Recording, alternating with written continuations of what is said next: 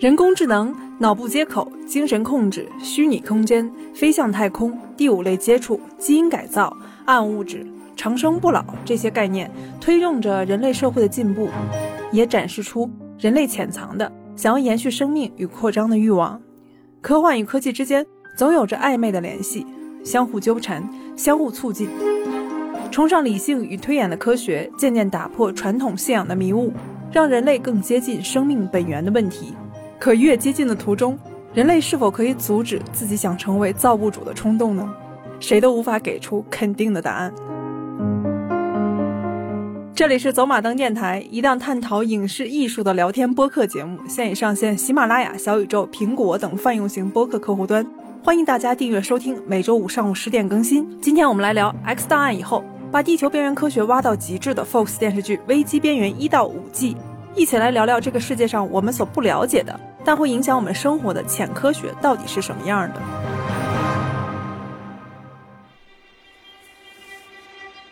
？Hello，大家好，欢迎大家收听本期的走马灯，这是我们的第十二期节目。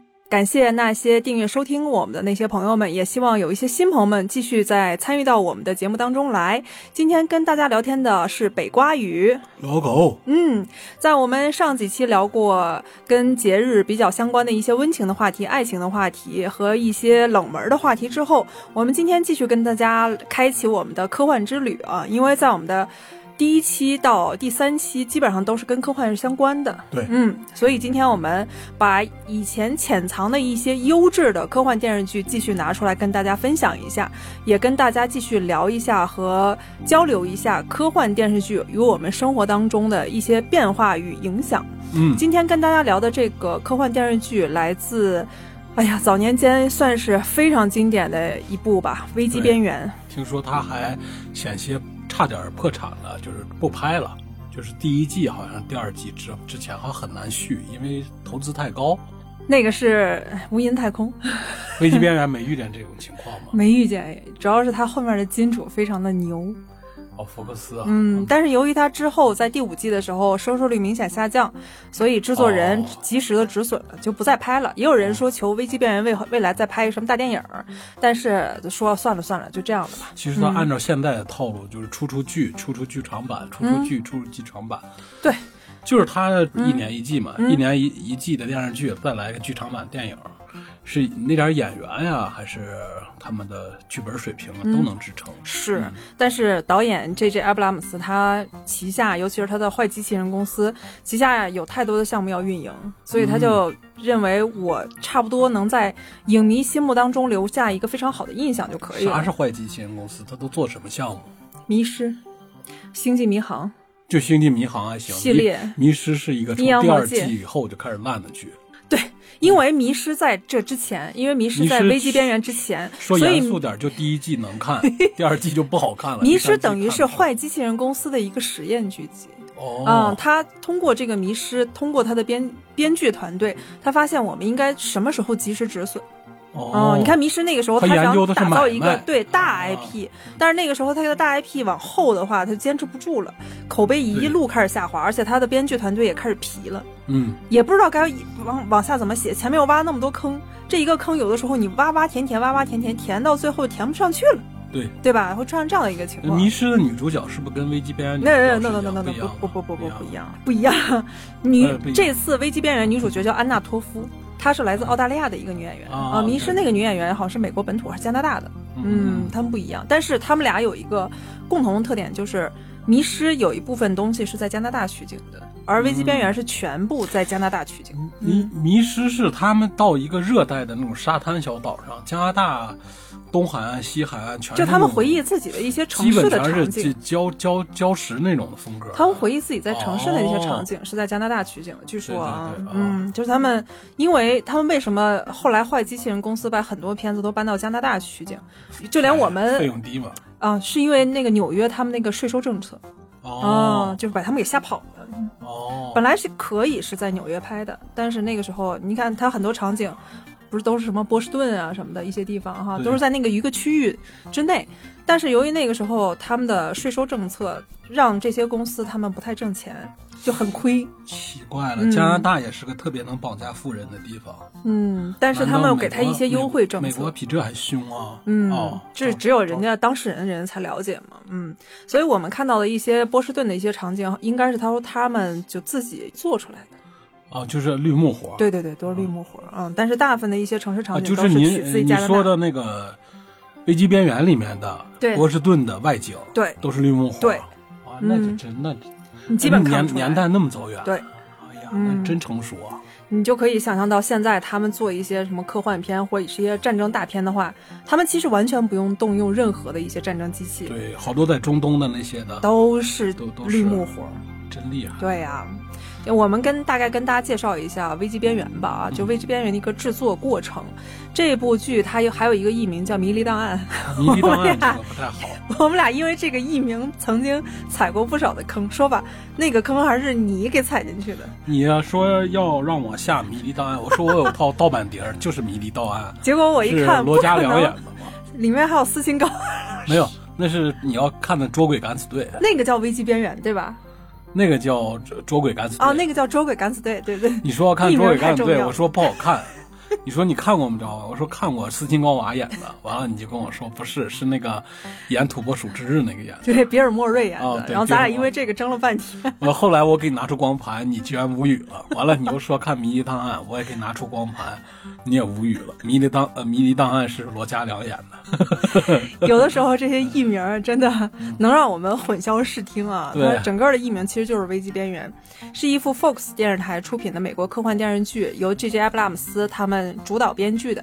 这部电视剧与同期 Fox 之前出的《X 档案》题材相同，但是它不同的一点是，《X 档案》它是聚焦于太空和外星人对第三类接触，对吧？但是《危机边缘》它只聚焦在地球、平行宇宙、量子物理，就这方面的一些东西。它又掺杂了很多经典的美国科幻剧《阴阳魔界》的某些元素，带点豪斯医生的一些味道，在加加拿大多伦多开拍，穿插了一些边缘科学和阴谋论。电视剧于二零零八年九月九号在美国 Fox 电视台首播，第三季于二零一零年九月二十三号起播，经过五季，一共一百集，你看它及时的就把这个收尾了。挺不错的，它一对季集，它虽然是集数不多，不像现在有些电视剧，嗯一集就是八集、九集、一十集、十一二十集，二十多集，它二十集，一嗯。一百集，它说明要是按现在的话，能砍成七八季呢。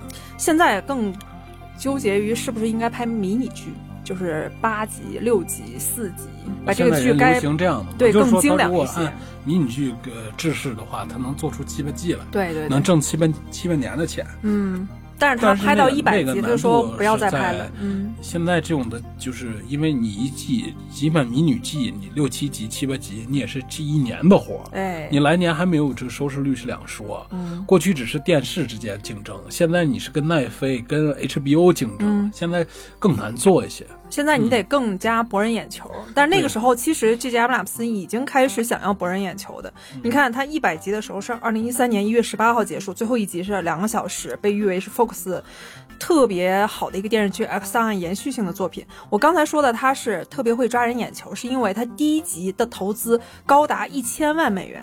这到现在来说哦都是一个非常高的一个投资，啊就是一个电影电视剧的投资算对可以了，电影的一个投资。而第一集时长第一集确实把咱们给抓住了，对吧？对，好像好像时长也是个电影制式的。对，九十分钟嘛，哦一个半小时。嗯后续的集数每集是二百万美元，就基本上是它的五分之一，对吧？对对对，嗯，但是第一集真的太好看了。第一集咱俩在看的时候，那个时候已经惊为天人了。其实我挺讨厌这种的，就是投资不平均的剧。记得嗯咱们以前看过斯皮尔伯格做的一个美剧，叫个啥来着？斯皮尔伯格还监制呢。监制的一个美剧，呃，他们穿越到恐龙的那个时代，那那个剧不就是能看第一集吗？第一集投资真高，对对对，那个那个是叫什么《史前新纪元》，对吧？好像是对吧？对，从第二集开始 第一集是真好看看。的没意思了，第三集就糊弄，第四集就忍不住了。我们第一集看完的时候还推荐给身边的朋友哈，对但看到第二集的时候，就是让他们别看了，别再继续看了，真的不好看。但是第一集他把所有的噱头都加进去了，这种他那种的就是嗯投资专注在第一集，拿第一季招商。为什么？但后来我也明白是为什么，确实是拿第一集招对商。招商。你到各大电视台，你用这个第一集去招揽这些用户。嗯第一集的话，他不给你，无论是资金啊，还是呃电视台买片儿的意向啊，都不是明确的。等你第一集一出来，人家一看这个市场反应，嗯上课上座率，你看高了，立马给你签下来了。完了，其实第二集到后面的已经就早就剪好了，是 先给你放第一集，是因为钱在那儿呢。如果是早就剪好那种的，其实它未来就不太好，因为他完全没有说想象到收视率是什么样的。但是 J.J. 阿布拉姆斯他的《危机边缘》为什么比较好呢？是因为他确实拍了第一集，他第二集的剧本也都写好了，但是他会做及时的一些调整。这个时候，你看首集的收视率是九百一十万，嗯那个时候大家就口碑效应嘛，嗯，就告诉周围的人，你看九百一十万已经是一个不错的一个成绩。告诉周围的人之后，第二集播出之后，收视率上升了百分之四十五，嗯基本上是一半儿，嗯，观众数量升至一千三百二十万人。对对对，他再往后，他的剧本由于他一直非常的扎实，对这个剧本越往后越好看，越往后越好看。嗯有的人还，我记得我身边的一些人还跟我吐槽啊，我就介绍给我身边一些人说，女主角长得也没有那么好看，我为什么要看这个剧？你看，嗯，还有人说啊，第二集就那么血腥，我不想再看了。我天，就有的人是危机边缘嘛，对，是危机边缘。嗯当时就有就大众有这么一个印象，我身边的一个肤浅的一个印象啊。但是对于更多的喜爱看科幻剧的人，他能够从九百一十万上升到一千三百二十万的话，说明他这个剧本是很平稳的，非常好的。一共别看他后续每一集对才嗯二百万美元的一个他的一个投资，但是这二百万美元它并不亚于之前的一千万美元的一个吸金率。嗯，反而它更好，是吧？你看，我们看一下豆瓣评分，豆瓣评分跟 IMDB 不太一样，IMDB 是整体打分，豆瓣评分是第一季八点六分，第二季到八点九分，一下上升了三分，，第三季是八点七分，第四季八点六，第五季最终季八点六。官都没，掉下来。哎，它一直保持的基本上将近九的一个高分，还有没有下八点五，对，我发现这个八点多分的是真的不错，神剧神剧，八点多嗯分的神剧，上九点多分的是人都看过，咱也不好聊。是八点多分的片儿是真不错，也不多。嗯，你看 IMDB 如此苛刻的一个全球打分网站，它都给出了八点四分的一个高分。对，嗯，你看 G J 阿姆斯啊，拉姆斯他还是一个比较好、比较聪明的一个生意人，他都没有说我再往下写，其实他完全可以再往下写，对再往下写那就迷失了。那真把自己迷失了，lost 了。然后你对这部剧的一个最终印象是什么样的？咱们是几年前看的，哎呀，早了，有十年了没？差不多，差不多。十年了。嗯就是咱们以前看科幻片儿吧，它基本上都是大家的方向是差不多，表现形式不一样。比方说《星际迷航》，还有一些科幻片儿，包括《异形》，他们表现形式、表现喜剧手法这些不一样。可能有的人是严肃一点的，有人是偏偏一些商业的，带一些喜剧的小包裹在里头。但是大家的理论核心差不了太多，想象空间差不多。这个剧呢，它有意思在哪儿呢？有意思就像，嗯，小孩拿到本《十万个为什么》。它每一集啊，总会有一点新的小科普给你。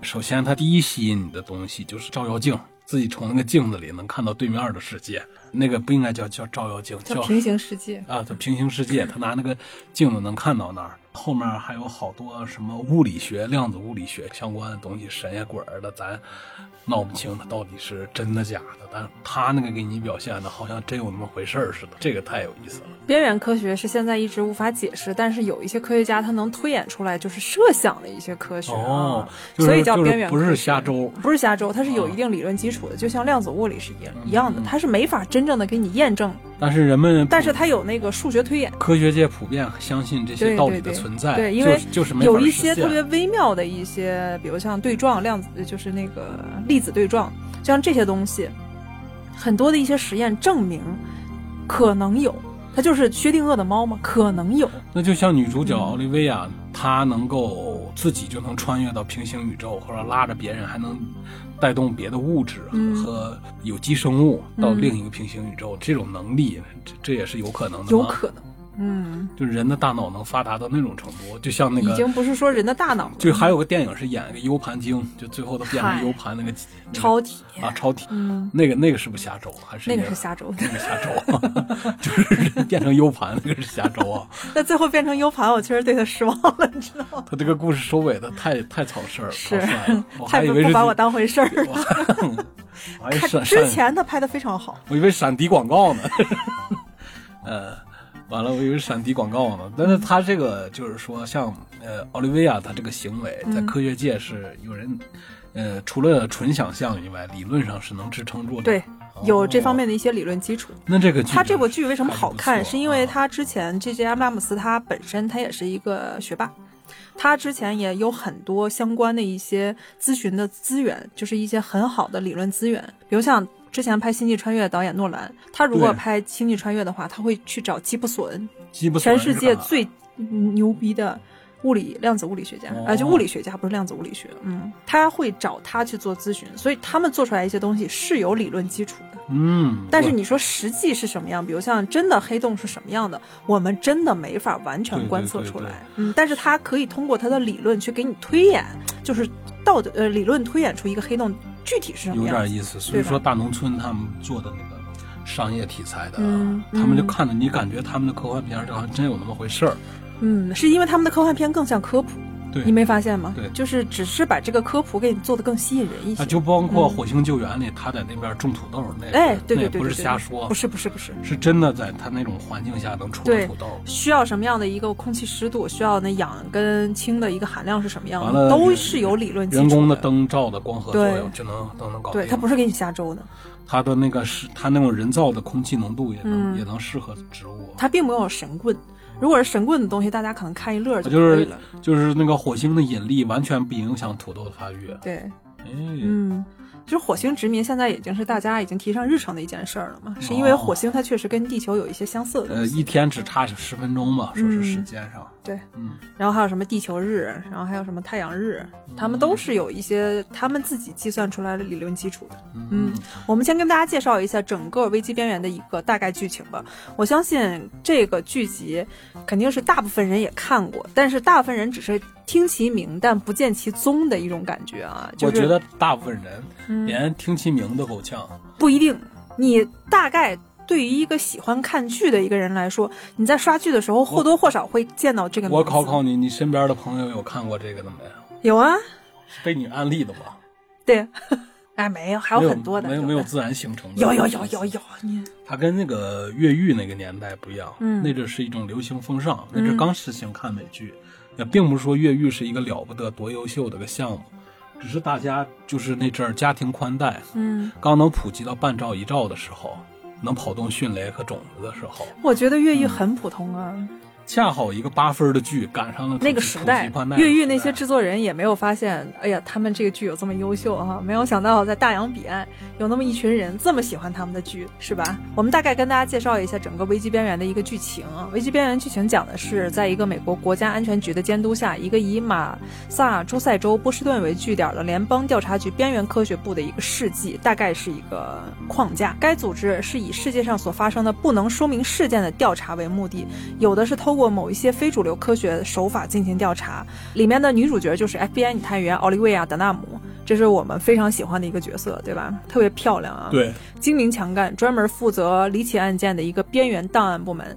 在第一集的一个飞机事故之后，由汉堡的一一个飞机飞到了波士顿之后，发生了一个巨大的异变。这起飞机事故之后。这一切似乎都与世人称为当代爱因斯坦的沃尔特·毕夏普博士以及其资历雄厚的、背景神秘的巨力公司相关。为了结束其离奇的频发案件，找到了毕夏普博士，但是他却被关在精神病院当中。这个剧情，这个毕夏普博士啊，就 Water，我们管叫 Water 吧啊。Water 是一个智商巨高的一个人，他之前的设定有点像，之前我看过一部电影叫《异次元杀阵》。他的角色跟那个角色有点相似，里面在第一集的时候就出现了一个看上去有点自闭症，还有一些智力障碍的一个人。嗯嗯，Water 就有点像他，就手一直在抖，你没发现对吧？然后他的呃嘴一直在那絮叨，你看，因为自残导致的。嗯，他那个我们到后面才知道，嗯但是一开始他那个角色确实跟伊斯兰沙镇那个角色非常像，因为那个角色他也是一个高智商的人。对对，嗯，Walter 他是因为他是在十七年前本来是参与一个美国尖端边缘科学研究的一个科学家，但是却被指出精神问题，被关进了精神病院长达十七年。在这十七年当中，因为多宗被指与规律计划相关的一些案件发生，而被请出了协助。及解读小组在十七年前，Walter 他研究的一个同僚叫威廉贝尔，这个人后来他就创立了一个巨力公司，巨有钱啊，就能控制世界那种有钱。这个公司通过他的强有力的一个手腕，他的一个助手叫 Nina Bishop，他的公司成功搂揽了很多的一些业务，比如像军方的一些军事科技，对还有世界上的一些医疗科技，还有一些你数不清道不明的一些科技产品。到最后，我们才发现，他们才是边缘科学的一个最终创造者。就比如像平行宇宙的一个穿越，对对，都有他们的一个参与啊。在这期间，我们的奥利维亚就是女主角，她这个时候就发现了巨力的一个秘密。到后来，她与巨力又合作，到后面他们又面临共同面临一个共同的一个问题，就是后面的观察者，是吧？巨力公司那个时候它有一个 logo 特别有意思啊，那个 logo 上写的“我们做什么，我们无所不能”，还有就是你们的世界就是我们的世界。一开始我们在看的时候会觉得，呃，什么意思？还以为就是那种有点像那种大公司那种大情怀，哦对吧啊？对，就是我们跟你们，我们走的是一条线，我们的口号都是爱与和平，就我们以为是这样的东西啊。但是你看到后面才发现，他们的其实真正的 logo 的意思是我们能为所欲为，就是我们什么都可以做，我们无所不能。到后面就是所有的世界尽在我们的掌控之中，平行宇宙、那个宇宙、A、B、C 宇宙，我们都可以随时跳跃，随时掌握。嗯，是吧？对但是他这里还是适可而止的。嗯如果他要一直聊平行宇宙的话，那肯定那后面宇宙是无限的。对，他没有往那上去想，他只给你来一个 A 宇宙与 B 宇宙，就像它的开头那个被切开的苹果似的，里面不是有俩小孩吗？嗯那，又代表的平行宇宙的正面和背面。嗯，所以平行宇宙这个概念贯穿了整个我们看到的危机边缘。这个剧集当中，大家一直在探讨这个概念，但是其中还有一些小概念。关键是在危机边缘当中，它有一条主线，这个主线就是观察者。嗯，他没有想到人类到最后的一个终极对他的一个终极表现，竟然还是观察者，一种没有感情、没有感觉、没有味觉的一种奇怪的高智商的人类。他不光是说是你平不平行宇宙了，嗯他连时间嗯，我都能控制。他还能看到你未来的一些行动，对吧？通过他们的那个眼镜。好厉害的啊！太厉害了。我们先跟大家说几个人物吧啊，这几个人物先跟大家理一下。我相信有一些看过这部剧集的人，通过我们的讲述都会会心一笑的。女主角叫奥利维亚，男主角叫 Peter。未来他们俩结婚了啊。他 Peter 的老爸就是科学怪人 Walter，他们还有一个女助手叫 Aster，还有一个领导叫 Philip。Philip 这个角色他之后又出现在火线当中。对哎，火线应该是他之前拍的。对，对吧比他嗯早啊。还有巨力公司的女高管，这个女高管也是特别受欢迎的一个角色，叫 Nina Bishop。还有一位观察者，观察者叫九月，他们的观察者从一月到十月，他们十个人被派到人类的各个时期去观察人类的一种行为，但是这个时候就出现了两个 bug，、一个就是九月，一个就是十月。十月提前就挂掉了，对因为十月那个时候喜欢上了一个人类女孩儿，嗯是吧？他爱上那个女孩了，他有了人类的感情，所以他就意外去世了。只剩下九月，九月成为观察他们到帮助他们的一个非常重要的一个主线人物。对，还有一个女搭档叫呃，不是 女主的搭档叫 Charlie。一开始你还以为 Charlie 是喜欢女主的，你好狗血啊！嗯，在后面平行宇宙当中，也就是说，这个宇宙当中，宇宙 A 和宇宙 B 都出现了一个人，这个人也成为未来女主的一个搭档，叫林肯，嗯，对对？吧？林肯后来去了 B 宇宙，找了奥利维亚，跟奥利维亚最终在一起了。还有巨力集团老板叫威廉贝尔，是吧？贝尔啊嗯，巨力公司的一个前员工，也是给女主他们造成了很多困扰的一个人，叫 David Robert Jones，David 就是 Jones 哦啊，就女主那个时候被毁容了嘛。嗯她因为穿越了那个平行空间，让自己的肉体跳跃，所以她的身体在腐烂。嗯就那个人叫 Jones，每次你听女主角拿着枪在吼的时候，Jones 就这样的，Jones 啊，你记得那个人吧？哦他那个，你就是说他呃，前几季里他挺酷的那个，从德国监狱越狱对对对对对对对，啊，那个嗯那个，他一直想把女主角的潜能发挥出来，就那个时候一直逼着他是个。工具人，，对，但是看前几季的不知道，还以为他是个大 boss 呢，还以为他是个大反派呢。对，其实不是。嗯呃这个剧有意思就在这儿，你以为他是一个十恶不赦大反派，嗯其实不是，是是未来的你安排好的，嗯，这个人，这个演员有点像进击的巨人哈。对嗯这个演员我还觉得挺牛的，因为这个演员的他的本名叫杰杰瑞的·哈里斯，他是一个非常著名的一个演员，比如像切尔诺贝利，嗯，对这不是就他演的嘛，对吧？还有之前我们看的那个，就很多啊，《广告狂人》里头也有他，就最终他上吊自杀的那个，在第五季的时候出现了。戏骨，对对对对，他演啥像啥，《王冠》里也有他。著名的那个英剧《王冠》里都有他，他是一个英国演员，但是他常年都在美剧当中一直驻扎。他嗯驻扎的时候说话，慢慢慢慢把自己的那个英国口音调整成了美国口音，也挺厉害的啊。这个剧当中，我们先来看一下全片的一个全才制片人，就是 J.J. 埃布拉姆斯。我们的现在很多中国的粉丝就管他叫 J.J. 然后哦 J.J. 就是说他啊与他的坏机器人公司，他是一个美国的犹太人，就很嗯聪明很聪明。他又是导演、监制、电视制制作人、编剧、作家，还是作曲家。全乎人，为什么我说他是作曲家呢？是因为《危机边缘》片头曲噔噔噔噔噔噔的就是他写的。哦，四四零零不是，那个不是，那个要是他写的，我就 跪下了。我以为曲风挺像，也是是的，那不是。你看，他成功打造了美国广播电视剧 ABC 电视剧的双面女间谍和迷失，这也是他的坏机器人公司打造出来两个重大的 IP。在后面，他又创造了大学生费里西蒂，就叫 Felicity。嗯除了影视制作，他还设计了图书，叫《特修斯之船》。这本书我还有呢。真厉害，啊，就开创了第一次开创了在书籍里用第三人称视角就看书。你在哦看这本书，它有一个主线故事，旁边它又虚拟了几个看书的人上面备注的一些笔记，然后还放了很多很多对很多很多好玩的一些东西，让你一点一点的去。第一次读你读的是主线故事，第二次读你读的是笔记里的故事，在第三次你再找笔记里的它潜藏的一些意思，阅读难度还不高吧？非常高。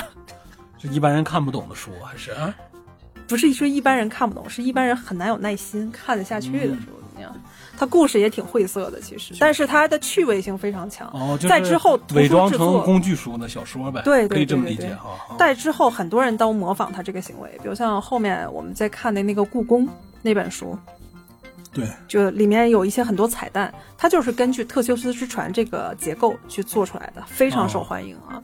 你看它整个坏机器人公司的一些业务，我们先看一下，有特务 A 迷失，这是电视剧的一个业务；危机边缘、疑犯追踪，还有疑犯追踪也是他们。对呀，恶魔岛灭世。哦 很可惜，灭世也是他们做的啊。哦灭世两季之后好像就被砍了。哦，迷失和灭世这这这个题材差不多的情况下啊，嗯，好像他们不太擅长驾驭这个哈。是，就是你开头会做灭世好。像都是第一季好看，嗯迷失也是第一季好看，灭世在第一季的前五集还可以，到哦第六集的时候我就发现我第一季好不对劲儿了。看，第二季嗯不好看，第三季看不成了，开始第四季当安眠药使？这个就是有点搂不住了啊！嗯，热门电影是早间主播 Super Eight，还有《星际迷航：黑暗无哦，界》黑暗无界是他们做的，对哦还有《星际迷航》上一集也是他们做，就现代的《星际迷航》都是他们做那一批演员哦啊、就老星际迷航不是？不是不是，哦就最早一批的那不是啊。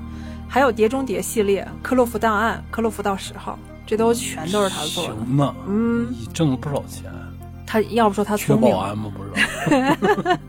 J J 现在被誉为就是制作制片人当中的一个宗师级的人物。虽然他很年轻，但是很多一些老牌制作人都说我们要向 J J 学习，他实在太聪明了，太厉害了，嗯他们老有那种特别年轻就有为的人。对，嗯我们看一下 GJM Labs 他怎么写出来《危机边缘》的一个片头曲啊？他就说有一天晚上，在家人已经入眠的时候，他即将上床的时候，这段旋律灵感就像闪电一样突然出现在他的脑海里。为了不打扰家人和其他人，他悄悄走下了楼楼下的一个房间，楼上的一个房间啊，阁楼吧？对，就是走上了楼上的房间，把这段旋律录了下来。这不算什么伟大的发现，但是我知道，假如那天晚上我没去付诸行动的话，把这些音符录下来的话，而是随便将它忘掉，那我今天用的片头曲可能根本就不存在了。也说明他是一个只要有灵感，绝对会写下来或付诸行动的一个人，就很勤快。机会总是给那些有准备的人。对嗯，片头曲的人气从未下降，在不长的时间之内，不光有粉丝将这段音乐设为铃声，我我我也是。没出息。我曾经有那么一年，我的铃声都一直都是这片头曲。嗯，网上也开始出现大把大把的一个变奏和 remix 的一个版本，还有一个叫亚有一个亚裔美籍的一个网络艺术家，他也是个钢琴家，也是忠实的危机边缘迷，把他片头曲和 X 档案的片头曲合成了一个合集。这个合集我之前在网络上听过，咱们可以在今天我们的节目当中给大家放一点。放一下。是他用钢琴，对，完全可以可以啊，完全用钢琴去演奏出来的。但是我们就给大家放上一点啊，为了版权的问题啊啊，就大家欣赏一下就可以了啊。但是由于它是即兴录出来的，所以到今日这个曲子都没有曲谱问世。嗯也就是说，即即兴弄出来之后，它并没有时间把这个东西放成曲谱，让大家相互模仿应。该是。嗯。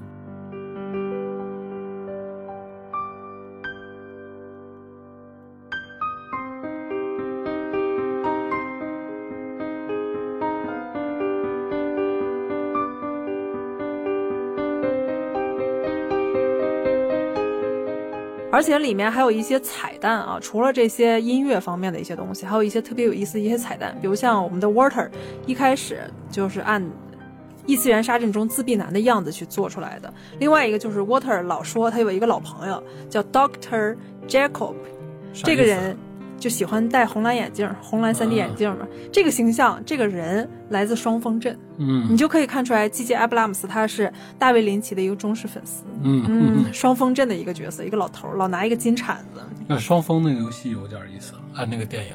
嗯双峰，双峰是个电视剧，这句话一会儿我掐了，这轱辘掐了。不用掐。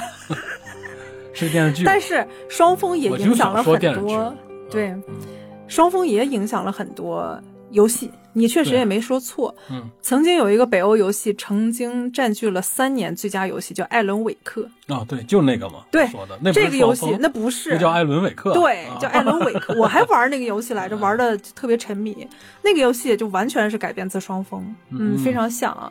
还有第一季就是有人自称是史波克的时候，就《星际迷航》当中的史波克啊，没有想到因为史波克的扮演者伦纳德·尼莫伊嗯跟 J.J. 阿布拉姆斯关系特别好，私交特别好，嗯所以他就把他请过来去扮演威廉·贝尔。啊啊，那个气质真像一个老科学鸠。对，老科学鸠就是耳朵超大，完了，一看就是那种极端知识分子，是那种的极端理科和哲学知识分子。他还真是本人，他嗯真是那样的。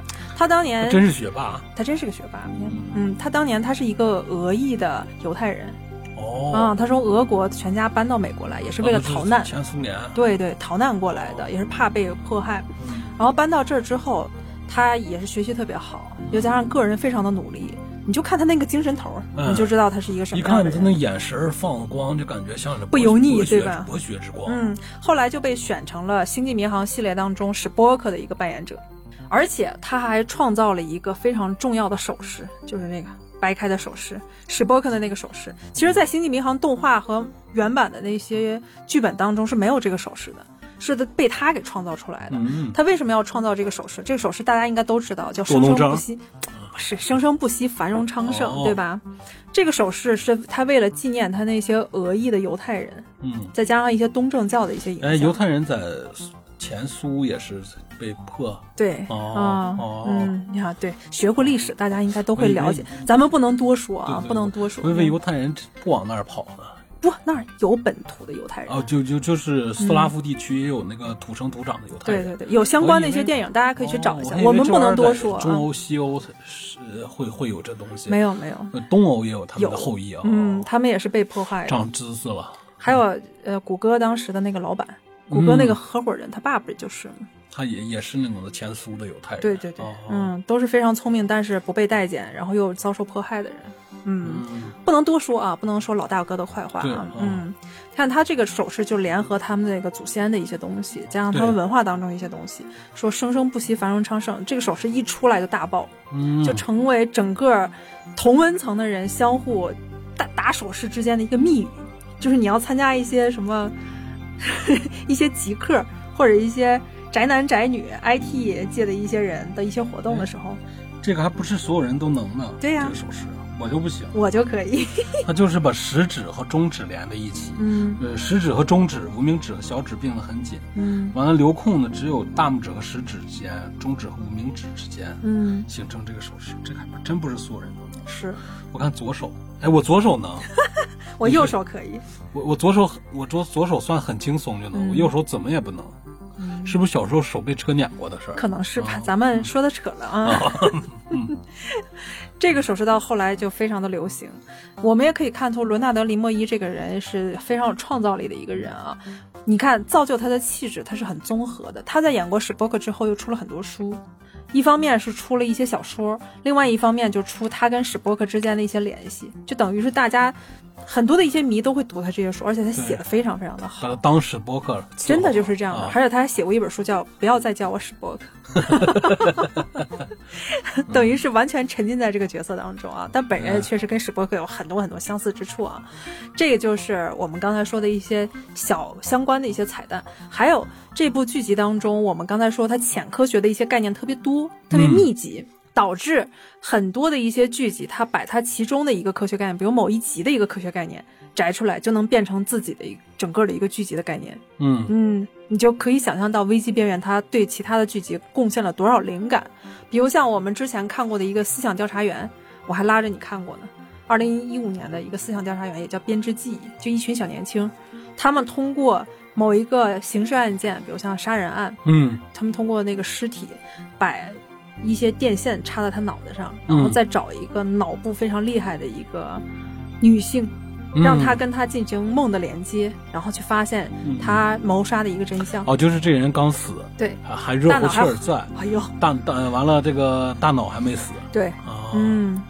你看这个概念，你让你想起什么来？呃，煤气中毒，这个想起，不知道你们你们谁有煤气中毒的经验？就是早些年咱们不是都生炉子吗？老人，对，我知道你老人当时还年轻，对，那就不叫老人，就家里老人很年轻的时候，为了省一点煤，煤气呢是这样的，它是把炉盘呢，它底下的陶灰那个地方都给你堵死，这样的话它燃烧就慢，可以省煤嘛。煤就在里面闷着烧。当你早上起来的时候，可能你曾经起来了那么一下，完了后面你跟周边的人的对话是这种情况：有人推你这么一下，完了你就跟他这么说：“北瓜，我后面所有的话都是你意识里在说，但是对方看你是昏迷状态，你其实说了北瓜，我有点虚弱，我想吃个冰激凌，我想吃什么什么东西。”完了，他还跟你对话，其实这都是存在于你的意识，嗯，就是你脑部是活动的，也摄像头，嗯，扬声器，完了还有麦克收声，全是自己内部虚拟内容产生的，并不是真实的外外界的东西影响你，嗯，我估计他这个方式也是，就是说跟你的脑子形成那种脑电波的干预，他让这个死者觉得。他的大脑觉得自己还活着，有人给他造造就一个假象，对，完了全是绿幕火，对，这里面。就是你的说话不利索，题不对位，没有定点，没有断句，这个是跟你当年的那个濒死体验是有关系的。不是，它跟做梦不一样，做梦的你的周边的环境和那个世界观构成是特别虚假的，而煤气中毒啊，就是延续你在你你瞬时虚弱醒来的那一刹那的所有的环境人物。全是对位的，只是后面继续在进行的内容是你虚构出来的。大家一定要原谅一下老狗啊，是因为老狗有的时候我们在听我们的音频的时候，发现有一些时候大家在听到老狗的声音的时候，就会退掉这个音频。对，不 不不是，他有的人就说啊，你的音音频为啥这么长呢？一个多小时，又臭又长。其实大家听播客，他不是听短视频，一分钟就了事儿。两静听的就是这个碎倒劲儿，就是这种的掰开了揉碎了，你可能听到老狗说话的时候有。有点儿思维凌乱啊，但是千万不要去责怪老狗，他也想去把他的所有的话标回我们的题目当中，但是有的时候他控制不住自己，这是跟他儿时一次中煤气之后的濒死体验是有关系的啊。所以老狗之后这个故事，我们可以通过另外一个话题延展起来。今天我们还是说咱们这个故事啊，就是刚才我说的是思想调查员也成为编织记，你看他就是拿到第一集的那个素材，对，第一集就是 Olivia 跟她的前任男朋友，前的男朋友因为事故去世了，两个人进行了脑部连接，对，才找到一些真相，对，找到一些线索。对，你看这就是思想调查员的一个线索啊，这是思想调查员就这样的，他还拍了三季呢，嗯，没想到吧，他还挣了三季的钱啊，嗯，还有一个。在我们在看《危机边缘》的时候，他的第三季、第二季到第三季的时候，出现了一个打字机，对对吧？那个打字机可以连接平行宇宙，嗯，在平行宇宙当中通过打字机去交流，而这个概念用在了韩国一个电视剧叫《芝加哥打字机》上，哦，也是通过这个打字机。也就是说，这个《危机边缘》这个剧，任何一集的这个素材拿出来，嗯，就够支撑。一般别人的小科幻剧的整个一个产品，哎，我们大城市的这些编剧们注意了，如果你想编一个好看点的网剧的话，去看看《危机边缘》吧。对，其中一集就能给你无限的灵感。对他那一集里面，你就拿出来说一套电影，或者是太厉害了，一整套电视剧的事儿。对他每一集都太厉害，我们就跟大家大概说一下。你看第一集，我们就说一下第一集吧啊，说一下吧。第一集一个是就是他的细菌武器，嗯，对吧？德国汉堡那个航空公司，它的细菌武器让所有人皮肤组织跟细胞组织都融化，但是骨骼没有事儿。嗯，这是第一集的一个问题。到最后，女主角奥利维亚为了调查这件事儿，因为那个时候她的前男友身上也被溅洒到这个细菌武器了。嗯，但是好在这个细菌武器它只是溅洒到皮肤上之后它会变异。嗯，但是你还不会说通过空气传播啊。啊，但是这个我又觉得有点奇怪啊。可能是它的形态不一样，所以它的感染率也是不一样的。在第一集的一开头，这也是我的一个疑问：一开头他们那个是通过体液和空气传播的，对，是吧？但是到第一集中间的时候，当奥利维亚跟她的前男友也是 FBI 探员 John 两个人去调查这件事儿的时候，发现犯罪嫌疑人他在一个仓库里，那个嫌疑人为了跑，就把他有。细菌武器的那个仓库是不是有猴子？点击爆炸了，对，爆炸了之后，奥利维亚受到了冲击波，她没有事儿，她只是脑震荡了。但是她前男友身上就溅到了那个粉末，嗯，你看那个时候可能是粉末状态，对，导致她全身半变成了半透明但没有融化的状态，是不是因为她的状态不一样？他这个病毒也是应该是是吧？他接触到人就是有粉末状态是原始病毒，接到接触到人。它可能跟自己这个人通过打喷嚏呀、咬别人呀，传染给别人的病毒，好像还没发生进化和变异呢，是不是有这个可能？就像化粪池里，你掉进去最多伤害你或者是分尸你的是小蠕虫，它不是像后来进你的餐桌捣乱的带翅膀的那个状态。嗯，是那个初始状态吗？你想说的是对吧？也许可能是这样的。我相信编剧应该比较严谨，不会在这方面出现一个漏洞的啊。这个到后面，女主角为了去把谜团解开，因为他们之前从来没有接触过这样奇怪的一些案件，她不得不找资料，发现这世界上有一个被誉为是爱因斯坦在世的一个人，叫 Walter。他去精神病院去找 Water，但是精神病院又说必须得是他的直系亲属才能把 Water 从里面提出来。这个 Water 这个人，你说世上真有就是知识边界那么强大的人？嗯，确实有这样这样的一个说法，就是当一个人智商特别高的时候，就其他东西就完全知识这个东西是没有边界，对他来说。就是智商一旦高的时候，智商就像钥匙，就像咱们小时候有。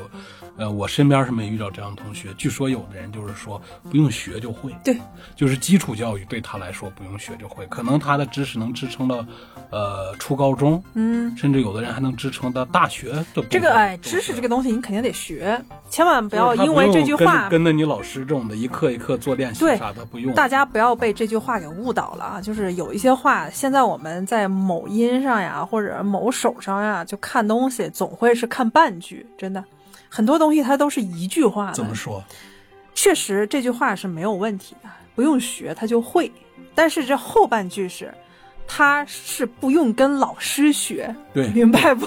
就是他自己他自己是在他自己学的。完你你完好多人被这句话误解。我们以前高中的时候，有一个男生就被这句话给误解，他一直想让别人称他为天才，他就在大家面前表现是他从来不学，嗯但是他某一个学科一直考得很好。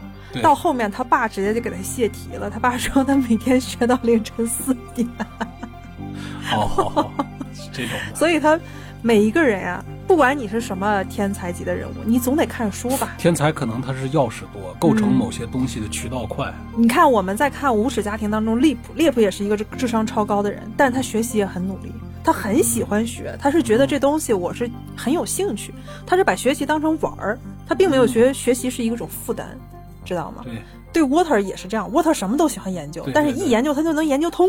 还有当时我看那个哈尔滨哈工大有一个智商超高的一个女孩儿，她不是研究的是那个什么太空就这方面的一个嗯呃研究工程，她当时人就跟她说了很多物理概念，她说这东西你们为什么觉得难呢？那一看就会吗？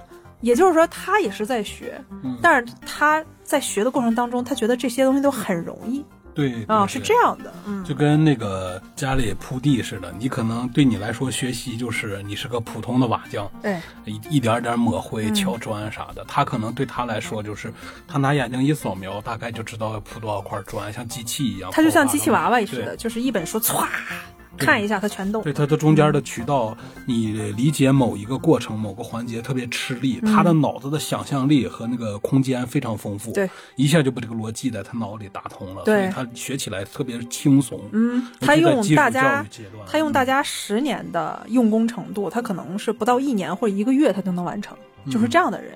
所以 Water 他的智商高到什么程度啊？据说他有这方这几方面都很可以，一个是物理学、天文学，啊、医学、烹饪，烹饪，对对哪方面你烹饪，都我怀疑难不倒他。烹饪来说，对他来说就像一个他的化学技能的小分支。是啊，就这个烹饪也是给他加分的一个项目，就让大家觉得 Water 特别真实可爱。嗯，就他一方面在要求他身边的人，就他也是反复无常的一个人啊对，要求身边的人给他这给他那他还。喜欢嗑药，他他自己爱研究化学，喜欢嗑点药，懂不懂？他那个，但是偶尔他会还会做用烹饪做出来很多很多奇怪的，还挺好吃的一些东西他。那个嗑药那个技能也推动剧情的发展，嗯有好多关键时刻全靠他那些强力的研究出来那些药，帮助人达到什么状态。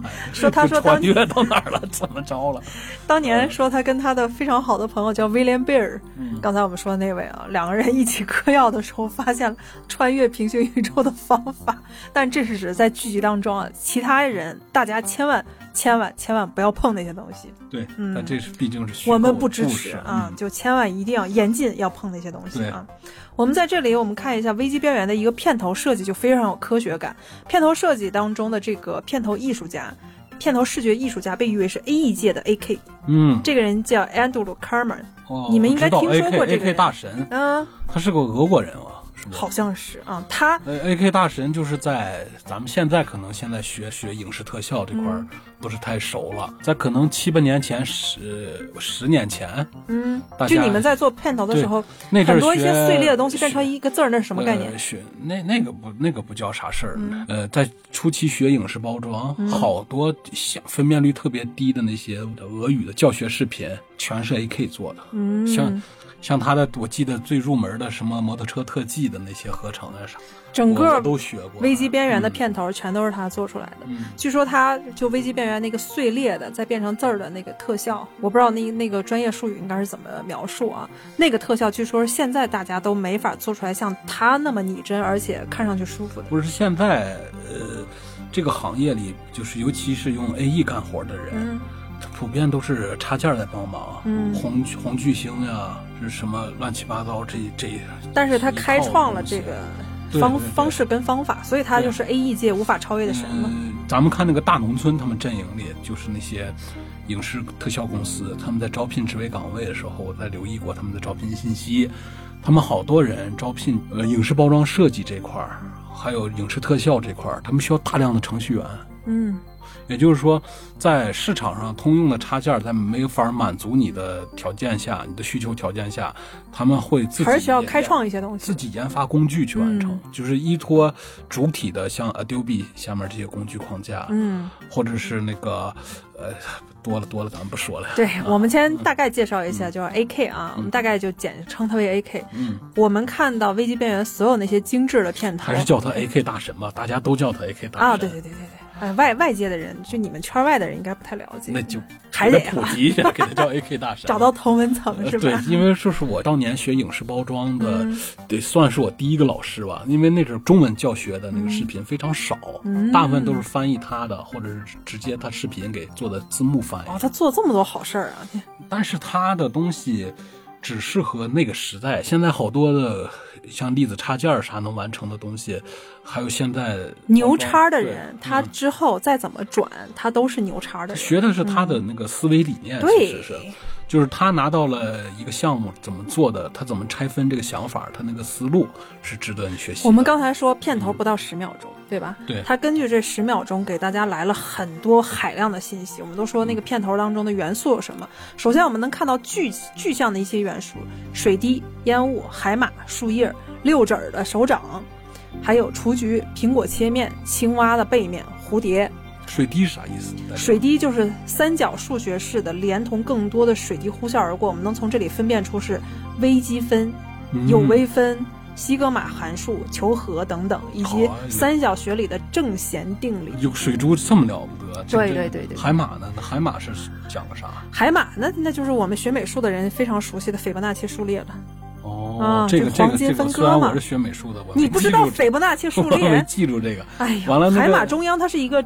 一个正向的黄金比例长方形，里面可以清楚的看到一个斐波那契数列。你看海马它那个整个身体，对吧？嗯你去看斐波那契数列，这个就是我们学美术当中，尤其是你在照相的时候，为什么要说构图好看呢？对对，其实那个构图都是。一个黄金分割线。哦，黄金分割线其实不是那种的，就是打一个井啊，不字框那个，是，那它不是黄金分割线。阿尔法那个标标志对，个。这就有点像那个蜗牛的背，对对对，就是一直在转转圈儿的对对。对它有一个重点，但是这重点是偏离的。对，咱们现在只不过相机上简化，给它简化成井字格了。对对对对，我们看到一些对对非常完美的油画，还有一些摄影作品，它其实都是根据斐波那契数列来的。哦嗯那它烟雾代表的是神秘和未知，还是差不多？嗯，哦就是可以具象的和无限的一些东西。还有就是苹果的胚胎，哦这里面就是刚才我说的隐藏的两个人类的胚胎，哦是吧？它里就是就是面果核，平平行世界的两个胎儿。果核中的宇宙。哦，嗯，还有盛开的雏菊，它里面隐藏的是蝴蝶的翅膀，还有一些费马螺旋的一些东西在里面。啥叫费马螺旋？这也是数学当中的一个定理，咱们现在用不上啊，咱们就先不解释了。嗯这朵花的花瓣儿后来又组成了一些，比如像，呃，有一些数学概念。这数学概念有什么本华曼德伯名字命名的一些概念都在里面。我们不是学数学的，不太了解。厉害，我操！青蛙的一个背面，它是希腊字母斐，也其实就是斐波那契数列那个斐啊。嗯，嗯这个字母也代表的是黄金分割。嗯这个概念其实是从希腊来的啊。嗯你看它的代表的就是一点幺六八，哎，一点幺六幺八零三三九八八七，非常正式的一个黄金分割就点。什么点儿去了，像个手机号嘛。关键是在片头的结尾处总会闪现一句话，嗯这句话是“观察者到此一游”。嗯，英文的“观察者到此一游”，你不一格一格的暂停看的话，你绝对是看不到。这里面的，刚才我们看到是具象的一些东西，还有一些它闪现的一些东西啊，闪现一些东西特别多。它片头飞过的一些信息有啊，全是英文，但是现在我们翻译成中文了，因为英文我念下来报菜名，大家都懵逼了。你看，念力、瞬间移动、前科学、纳米科技、人工智能、预知未来、暗物质、控制论，还有暂停生命、基因突变、遗传工程、隐形能力、激光手术、低可侦。侦测技术、体外人工受精、虚拟现实、虫洞、奇异点，也叫基点。嗯，物种形成、联觉、超人类主义、瘟疫、起死回生、神经网络、心灵感应、超越万物、自解历史、生物技术、混沌结构、克隆移植。它每一个都是一个大学科啊！哦，天哪！但是这里每一个都在他这部剧当中都展现出来了。啊，嗯，这种剧，编剧和导演一般人吃不透这个项目。这得是理工科的。嗯，这个项目，又是电视剧，他又得把故事编得好看，他又得把这些对。科普的一些东西给你贯穿在这个剧集当中。它。完全就是吃回头客的一个项目，因为嗯。电视剧嘛，嗯。你不像那个电影，嗯，你你这回《流浪个啥星球》没弄好这个项目，不能这么说啊啊，这个可是啊，票房非常好的。我没我没嗯。我没说，我说啥星球嘛，我没说啥球，对吧？你说一般般，一般般，那我下次我做古墓的行不行？嗯哎，那下次做个商战的行不行？做个反恐的行不行？嗯那它可以，他可以在多个题材和项目之间乱跳。嗯但是电视剧一旦呃投入进去，包括编剧，包括那个资金进来以后，你不做个几季以后，第一季是赚吆喝，第二季开始赚钱。如果说你拉不住人的话，你的想象力。呃，很快就枯竭的话，嗯你吃回头客的这个项目是真不好做。他做了五季呢，在那个年代，五季，而且每一集都涵盖了这么多东西，真是为难编剧了啊！我就想知道这些编剧都掉了多少头发。因为嗯别的电视剧吧，每一季和每一季弄的悬疑都是在人情世故上，或者是这个、呃政治阴谋上，哎做文章，拿这个扣扣大家，像说评书似的，嗯。还在在他要发生最关键的事儿时候戛然而止，完了期待你看第二季，第二季里你一看还是上集说的那点事儿，没什么变化，但他这个不一样，他也扣你心弦，嗯，但他下一集来但他有人物提供的主线呀。解决方案，或者是发现关键的线索，又给你打开一个新知识。他每一集都有一个新的，就你刚刚念的一大串报菜名，就那些学科，念力、瞬间移动、前科学、这些乱七八糟的。他都有这里面的东西，都有新的，就是在同一学科里，每一集都有新的解决方案的提升，都都还挺像说的挺像那么回事儿似的。据都据说很多的一些就是读理工科的一些学生都特别喜欢这个剧，因为他们、嗯也许他们在学的时候觉得这个概念非常的死板，觉得概念非常的冷酷，但 PPT 是不好看，看这哎，个就是有呗点累啊。但是你当看到这个的时候，你会发现他会把你这个非常冷酷的一些概念给你推演成一个很有趣的一个故事，让你知道你的生活当中有可能。你这个概念会发生在你生活当中的哪个方面？这也就是那个时代推动的。他嗯因为剧里面的背景时代，就是说，在南呃他们当时不是演到他们成就世界那个时代已经晚了，已经是现代了嘛。嗯他们的时代背景是由什么造成的呢？嗯，是沃尔特年轻时候当首席科学家的时候，是那个时候，在一九八五年出现的一个非常重要的一个改变。对因为沃特那个时候想要救他儿子。他们之前就是再早五六十年代，他们成立那个实验室时候，嗯是因为是冷战推动的嘛？啊，是对，冷战推动的，大家就是疯狂的科学竞赛。对这种特异功能呀，对这种的超自然现象特别着迷。在后面我们再看那个《怪奇物语》，也是因为它是冷战为背景，对对对对还有之后的蓝皮书，全都是冷因战为背景。你要是听那种什么吸血鬼啊、幽灵 ghost 呀，你觉得有点扯。是的，嗯哦，你听的有点扯是吧？啊，基尼也算有点扯，没有这些东西。完了，但是你说他这个剧呢，在冷战时候，它的呃超自然呢，它是科学支撑的。它是你像沃特是觉得是疯狂的科学是人。的人的大脑，嗯，人的大脑的潜能，它是靠怎怎么样激活人的大脑潜能？他那个实验室是干这个的嘛？嗯嗯，之前沃特尔他这个实验室是为了去给军方提供很多的一些技术支持，对比如像能监听苏联那边的一些秘密，对对吧？能免免费看到，给镇上人弄个免费幼儿园，其实是把人小孩框进来做实验，就有点像《怪奇物语》里对那样的。他那个是不是就那么回事儿？他倒没有《怪奇物语》里那么夸张，《怪奇物语》是囚禁那些小孩儿，然后每天就美国人干的啊？扎针儿啊啥的，好像有这个情况，但是没有那么残酷。嗯有吧？那个年代说不上，那个年代国家主义特别盛行的时候，对，嗯，他其实他也是汲取了当时纳粹的一些灵感，像纳粹那个死亡天使计划，它不是就根据这个来的吗？他们想让一些儿童变成那种超级人类，是吧？那个超级人类就有点像现在我们看的《怪奇物语》跟，危机边缘当中里面，他们把那些儿童框进来之后的一些做法，但是他们是框进来，嗯但是那里面真正的纳粹死亡天使计划，他们那个还不是框进来，是人贩子去拐不不，不不不，是框一些傻女孩儿，嗯就是一些非常单纯的一些纯血统的雅利安女孩儿，她不，当然她不是雅利安血统，只是金发碧眼啊，嗯他们就是给他洗脑，说你是非常棒的雅利安人种，你是非常优秀的雅利安人种，要跟我们优秀的雅利安男性然后结合，你们要生出超级人类。那个时候就生了很多，真有这事儿啊真有这事儿，就生出了很多小孩儿嘛。嗯，但是那些小孩儿在结束了之后，二战结束之后就成了很悲惨的一些命运了。嗯，那个时候说怎么去培养他们呢？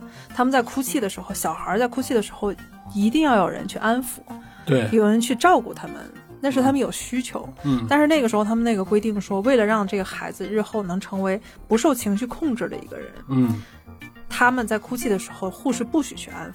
嗯，导致很多孩子他在长大之后，他其实是有心理问题的。对，嗯，这也就回到我们现在的危机边缘。危机边缘当中就说，Water 他们是为了想要让这个超级人类小孩儿出现，也是为了给军方服务，在一个军事管制区。你看奥利维亚那个时候他就回忆，他说小的时候他父亲他继父是一个军人，嗯，是吧？他们一起住在一个军事管制区。哦，他在那儿属幼儿园，对对对，他在那儿成长起来的。之后这个幼儿园，他们在住在这个幼儿园的时候，Water 就进行了一些不太人道的一些实验。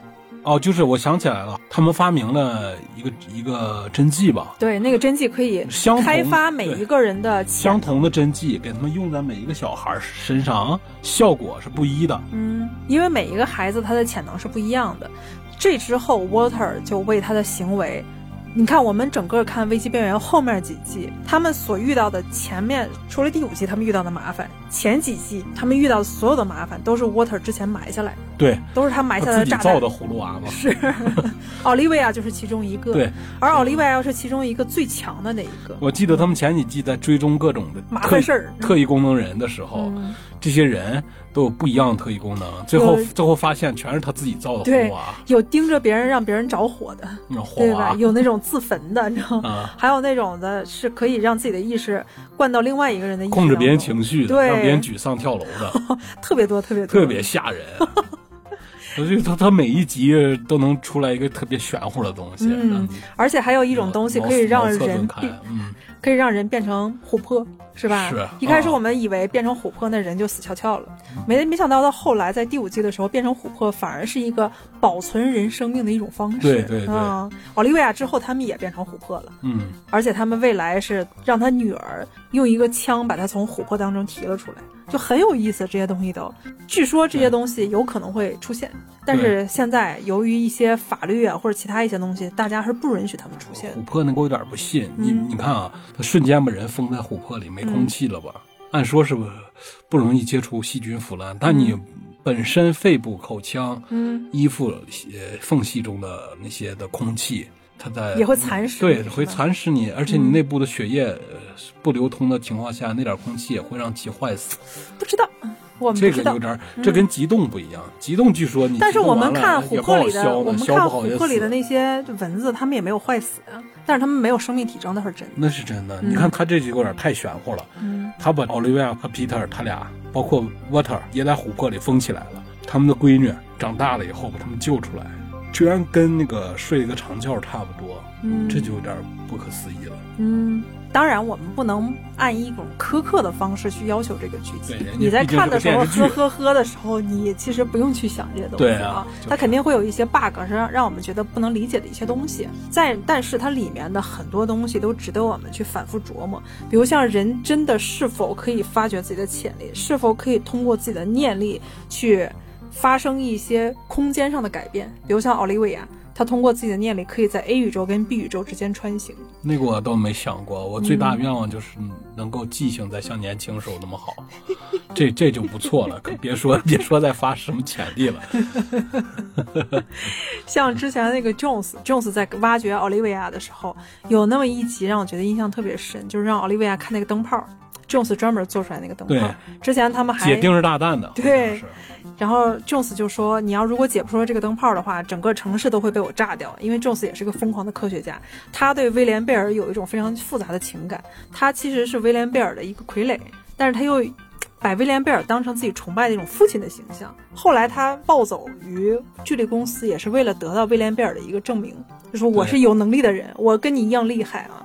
没有想到他确实不太厉害，也死得非常惨啊。嗯，他之前为了挖掘，他其实够厉害的。嗯他我记得他刚出现那段是在什么德国监狱越狱的嗯那个桥段，但你看他之后，他就变成什么样了？他用的也是 water 的东西啊，对对吧？但他是用的 Water 藏起来的东西，才把他从德国监狱里给救出来的。己就是应用方面的小天才，但嗯是设计和发明方面嗯他没有钥匙，只有 Water 那种智商人才有钥匙。对，但是他已经够厉害了，你像解个手铐啊，是一般啥那些小一般街头小动作，他已经自己应用的特别不错了。然后奥利维亚他最终解开了这个谜题之后，也发现自己的潜能是如此的厉害对。在之后第二集，奥利维亚就发现，哎，怎么我接电话那个电话变成红色的了？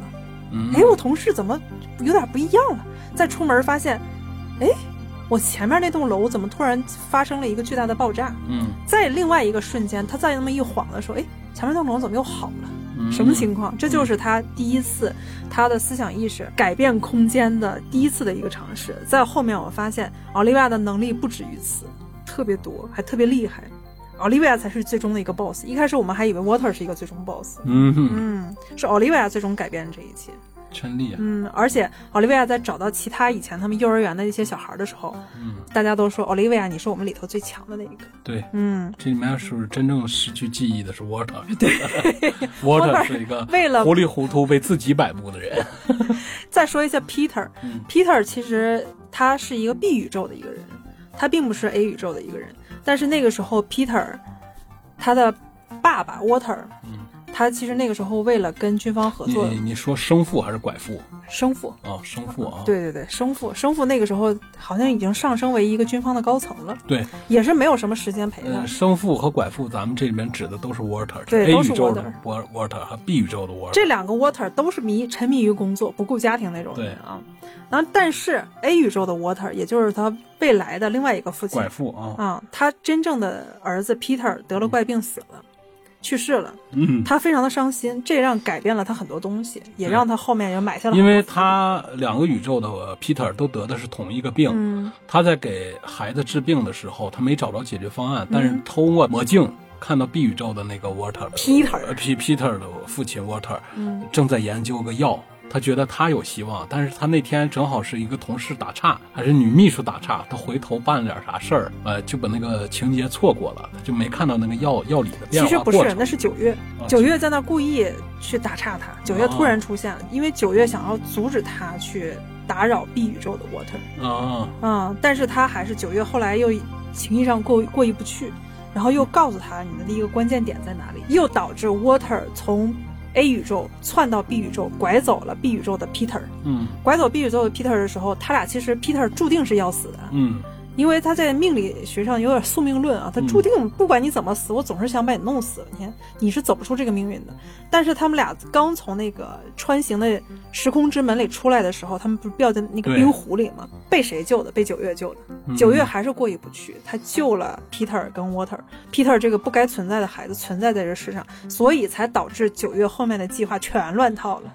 嗯才导致九月之后，他后面他的那些同事就说九月这里面发生这么多事儿，其实都跟 Peter 是相关的，对都是因为你搅乱了宇宙规律。对，嗯，他这次穿越行为造成了那个世界的不稳定，对，经常出现裂缝。嗯完了，B 宇宙的那个 Water，他也是个非常聪明的人，三来五去的，他推敲出来是这个可能。嗯他发现了这个可能以后，整个那个世界对科学和国防非常重视，所以就一下就变了。对，所以 B 宇宙的 Water 成了那个宇宙的那个大农村的国防部部长。对，也通过他拐走了对 Peter，那个宇宙也发生了一个非常重要的一个蝴蝶反应。嗯这个蝴蝶效应就是那个宇宙的咖啡非常的贵，为啥呀？可能因为它的蝴蝶效应导致的天气或者其他一些哦，极想起来了，剧情说的是那个宇宙哦没有咖啡产区了。对对对，还有就是那个宇宙没有发生九幺幺事件。哦，对嗯对。对，因为它之间的宇宙之间发生了一个错变嘛，嗯。本来两个宇宙应该是有相似的东西的。对。还有就是那个宇宙的一一九三七年的星登堡号飞船根本就没有坠毁，我们都知道是一个大飞艇，嗯。因为没有坠毁，所以导致他们到现在这个时间线到处还是飞艇。对，咱们嗯。飞艇公交系统很对对对飞艇还有点那种监控人的那种效果，有点像那个一九八四当中那种感觉。它是综合利用，因为飞艇非常好用。如果飞艇被现在运用的话，嗯就是没有小孩儿，呃，拿经常拿弩箭去怼它的话，还是非常安全的。反而飞机不经常使用，对，嗯，这就是 Water 那个时候埋下的一个重要的改变宇宙的一些元素。对对对，它那个挺有意思。嗯呃，它从室内交通工具的主要的的东西了，因为飞艇站飞艇能承载大几十个人、百十来个人，嗯承担了交通、宣传、广告。飞顶上的大屏非常好用。嗯，二一个呢，就像你说的，流动监控、航拍这些都都非常好用。所以有有的人说啊，我的存在大家并不关心，我就是一个跟这个世界没有任何连接的人。其实你每一个人，不管你做什么，嗯你都影响着这个世界。你不管你长成什么样，你做了什么事儿，你都在无形当中影响着这个世界当中的一些律动。就像 Water 带走了 Peter 那是人家 Water 吧，咱们普通人有、哎一样有有，咱们没咱一样，们都一样，都是在有一些命运上的一些联系。咱们都是 NPC，嗯嗯，咱们这个 NPC 做出来所有的举动都会影响另外一个 NPC。是吗？嗯，很有意思啊，他这个推演很有意思。到后面，奥利维亚在第一季还是第二季的时候发现了 Water，然后第一季的结尾啊，嗯他要跟呃不要跟 Peter 两个人约会的时候，因为奥利维亚那个时候已经发挥自己的潜能，他阻止了 A 宇宙跟 B 宇宙的一个重合。Jones 不是想让两个宇宙重合嘛，嗯相撞，但是那个时候他阻止了这个重合，阻止重合之后，他发现他的眼睛可以看到 B 宇宙的一些人，嗯他发现 Peter 在他眼中就有一些那些白光。对对对，说明就是 Peter 是 B 宇宙的人。来自来自另一个宇宙的人，在他嗯眼中的话、是有描白的，对描白边儿的。他就质问 Water，Water 才把很多的事情说出来。一开始 Water 都是掩掩藏藏的，嗯在之后我们才看到很多事情。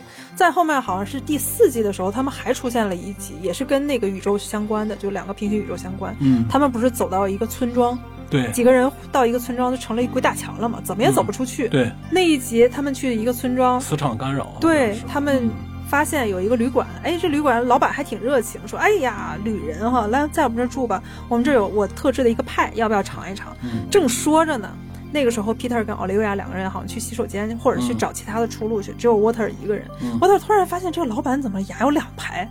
嗯哎，怎么瞳孔变成双瞳了？嗯好吓人嗯！正在这个时候呢，老板在给他盛派的时候，突然拿起刀就要捅他。嗯就发生了精神异变嘛。Water 幸亏他是躲开了，他又开始求救，大家就发现这里的很多人都疯了。嗯，在后面有一个小学老师是个男的，带着他家孩子把他们给救了，说你。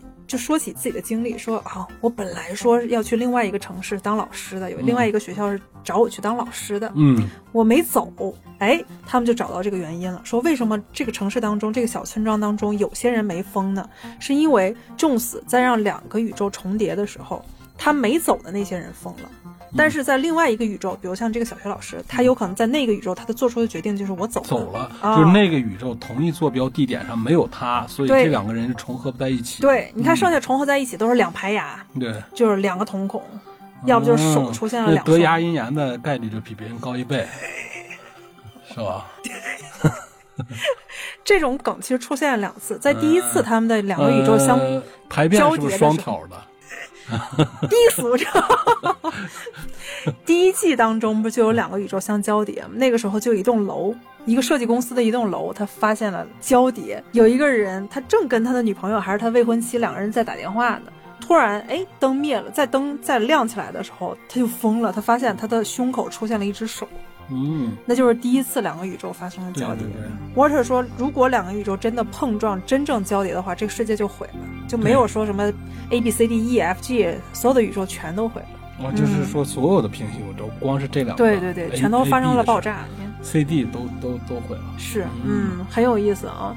我们看一下，它除了这些东西之后，还有一个片头也特别有意思。我们发现，他讲一些故事的时候，他的片头会发生一些微妙的变化，哦是对吧？嗯，每比如像一季的片头包装都要换一下。比如像出现平行世界的时候，第二季的第二十二集到二十三集 Over There 上下集的时候，他的平行世界版那个片头就颜色就发生了一个变化。嗯还有在第二季大结局播出之前，平呃危机边缘当中让观众瞧到一点点一九八五年的感觉。对，第二季的第十六集 Peter 这一集的时候，有人就评论哈说这个八十年代片头主意谁想出来的？我得请这个家伙来喝酒，太有才了，这个家伙哈。嗯对我们当时在看这个片头的时候，我们自己都乐了。就那种八十年代电子音乐风格，噔噔对噔噔噔噔噔的，对，而且我还看过一个纪录片儿，是专门讲八十年代的嗯那个科技和文化故事的。那个纪录片儿就挺好看的，嗯也是那种风格的嗯对吧？很像。他这种风格出现了两次，第二季的第十六集 Peter，另外一个就是第三季第十五集 Subject，还有 Thirteen，就是这一集，还有就是在二零二六年版本，就是他们不是后面时间穿越到二零二六年了嘛，出现了另外一个版本，就是 The Day We Die 第三季的一个季中，它那个整个片头又发生了巨大的变化，就有点冷。那个颜色特别冷，在第五季的时候，所有的观察者在出现的时候，它的片头又变成了金属风格，对，是吧？观察者那个也挺有意思的，他们就说未来人类如果继续作的话，当然也跟沃特尔相关的啊，继续想让自己变成一个过度理性、过于崇尚科学的话，也会让人类自己会改变人类，因为那个时候就出现基因工程了。说了人就想变得更强，比方说我现在的。胳膊腿儿有点不利索，换个机械的。哎呀，我脑子上了岁数，记不住事儿，哎，忘东西，或者是我的我懒得学，我我让我的大脑运行的更快一些。直接能不能把博博博士的那个学历给我考到脑子里？嗯。这就是让大家争议非常多的那个基因工程，因为之前改造的话，在我们国家也出现了这样的一些案例，就是基因编程，对吧？就是给一些孩子进行那个基因改造。我觉得这样的比较泯灭人伦，所以后面就叫停了这个实验。但是现在我们不知道暗中还有没有人做啊，我们都不知道啊。但是他就说，这个沙盒推演推演到后面就会出现观察者，嗯，就真正人类自己造出来的那种。控制不住，它比人工智能还要可怕。它存在一部分人性，但是比人工智能更像人类，但是它又不像人类，它又比人类更理性、更冷酷一些，对吧？它的出现又会把所有的人类都屠杀掉，对他们又会创造自己的一个灰色的，如一九八四一般的反乌托邦的世界。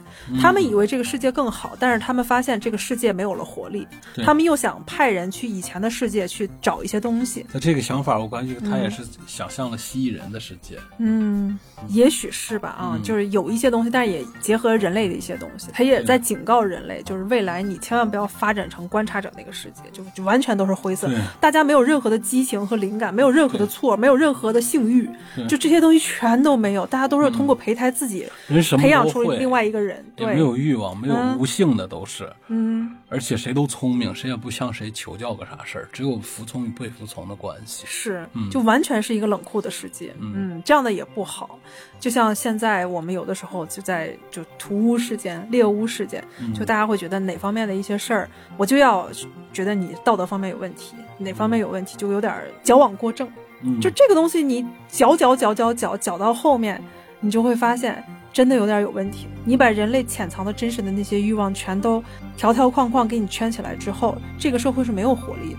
嗯嗯，对，是吧？你的观察者的世界不就是这样？没有灰色就不行啊。是，嗯，人类要有一定灰色地带。就说一个人成熟，是他能够接受一些人性的灰色地带。如果什么东西就只能按对了对了做，错了就不行，或者是不让人去摸索这个对错之间的平衡的话。就是人，如果你非黑即白的话，求快，直接就是人什么都会，什么都对，嗯，这个世界就可怕了。嗯，我们看到最后的时候，观察者基本上已经统治了世界，嗯，而那个时候现存的一些人类，他们不得不在观察者当中俯首称臣，对，就阳奉阴违啊。在这个过程当中，在最后一集，因为你欺骗不了观察者，观察者不需要跟你任何脑机连接，嗯，瞪你一眼就知道你想什么东西，嗯，思想警察嘛，全都是，挺可怕的啊，导致未。来他们经历了一场大战之后，Water 带着观察者当中最有意思的那个小孩儿，也就观察者当中的他们程序的一个 bug，对，回到了他们以前的那个时代，就开创观察者的那个科学家那个时代，他们穿越了，嗯。穿越了这个关之后，也等于 Water 这个时间线在他们的时间线当中就消失了。嗯，挺悲伤的一集，也最后一集集中了。而这个里面，其实，在第一季当中也出现一个类似这一集，你记不记得那一集？就是白色的玫瑰花那集。对，嗯，Water 遇到一个让他非常敬佩的一个科学家，那个科学家他一直在时间穿越。沃特尔之前也给沃特他们找了很多麻烦，因为他在时间穿越的时候杀了很多人，嗯，导致沃特他们很心烦，说到底是什么情况？为什么每次穿越的时候都会死伤无数呢？嗯，后来他们找到这个科学家，看到他那些推理公式的时候，沃特才发现科学家到底是为了什么？是因为那个科学家跟他心爱的老婆两个人在一次约会当中，科学家可能因为工作的问题跟他老婆吵起来，他说那天我本来我们应该是幸幸福福的去干一件事儿的。但是由于我们吵起来走神儿了，嗯，导致我们出了一出了车祸。科学家没死，但是在驾驶室当中的老婆却死了。对，他由此他就非常的痛苦。后半生他非常痛苦，所以他就写出来一个不可能完成的一个公式，这个公式让他一直不断的穿越，在他家地下室里，好像就像土拨鼠之日似的，嗯，不断的把他家的时间困住在那一天。但是他的影响周边的磁场，不知道什么东西，影响挺大的。就连锁反应，对，导致这个世界不正常，所以后来他们破案老是有跳跃这个事儿，逮他还真不容易。哎呦，特别难逮。你想，他每一次穿越，大家的思想跟记忆都是不一样的，嗯是吧？波特尔他们好不容易把他给逮住了，呃没，其实没逮住。嗯。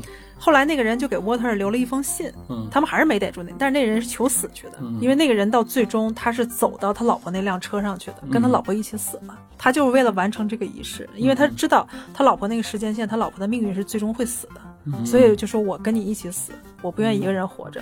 对，呃，沃特尔那个时候就跟那个人忏悔过，但是那个忏悔当时我是看不懂的，看那集的时候我是有点懵的啊。沃特尔说，就大概意思就是我做了很多错事儿，呃，上帝肯定不会原谅我。嗯我一直以来我就希望上帝如果要原谅我的话，他会给送给我一朵白色的玫瑰，嗯，但这世上没有白色的玫瑰。我觉得上帝肯定不会原谅我的，因为我做的这件事儿对这个世界犯下了巨大的恶。其实沃特就说后面那些事儿，嗯比如像他改造了奥利维亚他们那些人，嗯还有他带走了 Peter，就这些事儿。包括那个 B 宇宙的大裂缝，对就很多的一些错误都是他造成的。沃特一直在忏悔，但是大家都不明白他的忏悔是因为什么。后来那个科学家明白沃特这个人之后，他就说上帝会原谅你的，他就是留了这么一句话。再之后，沃特他们改变了这个时间线之后，那科学家也死了。沃特突然有在一个很非常温暖的早晨，嗯。有一个快递就给沃特了一封信，嗯。然后沃特打开之后一看，有一人用手画了一个白色的玫瑰，嗯，嗯，就是那个科学家画的。真厉害，嗯，这个的特别温情哈，你看整个这个跟那个它形成了一个闭环，它会告诉你它这个时间线是可以改变的，但是你必须做出巨大的牺牲。对，嗯，最起码轻者让你记不住你当时的事儿，对，重的话就有的人不会存在思想混乱，嗯嗯，要么就是抹去你的存在，对，嗯，都非常的困难啊。所以像这部剧集到现在为止，像我的标题上写的，它是科科幻电视剧的一个极致形态。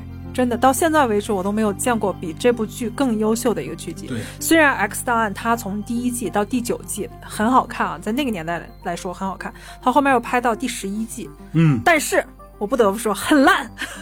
嗯从第十一季开始就非常非常烂，我不知道它后面还会不会拍啊。但是真的到后面就没有什么看头了，嗯它没有任何让你觉得对这个科学和科技或第几类接触感兴趣的一些东西，反而你在每次看《危机边缘》的时候，你都想要去新的去探索那些科幻的一些东西、科学的一些东西。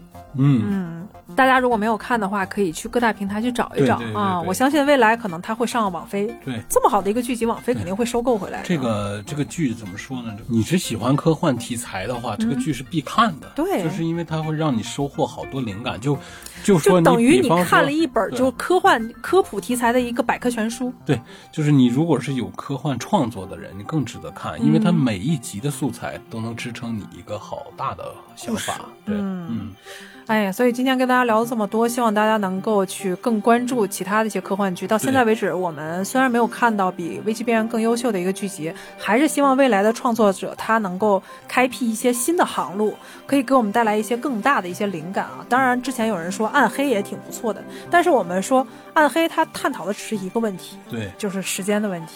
但在《危机边缘》里，它不光探讨的是时间问题，它里面还有很多一些嗯基因工程、纳米科技，还有一些什么虫子、寄生物的一些东西，都特别特别特别多，非常的丰富。还希望未来能够看到类似的一个剧集。对，嗯，所以今天跟大家就聊到这里，我们下一期同一时间还会继续跟大家聊有意思的一个话题。下一期再见了，各位，啊不见拜拜。不散。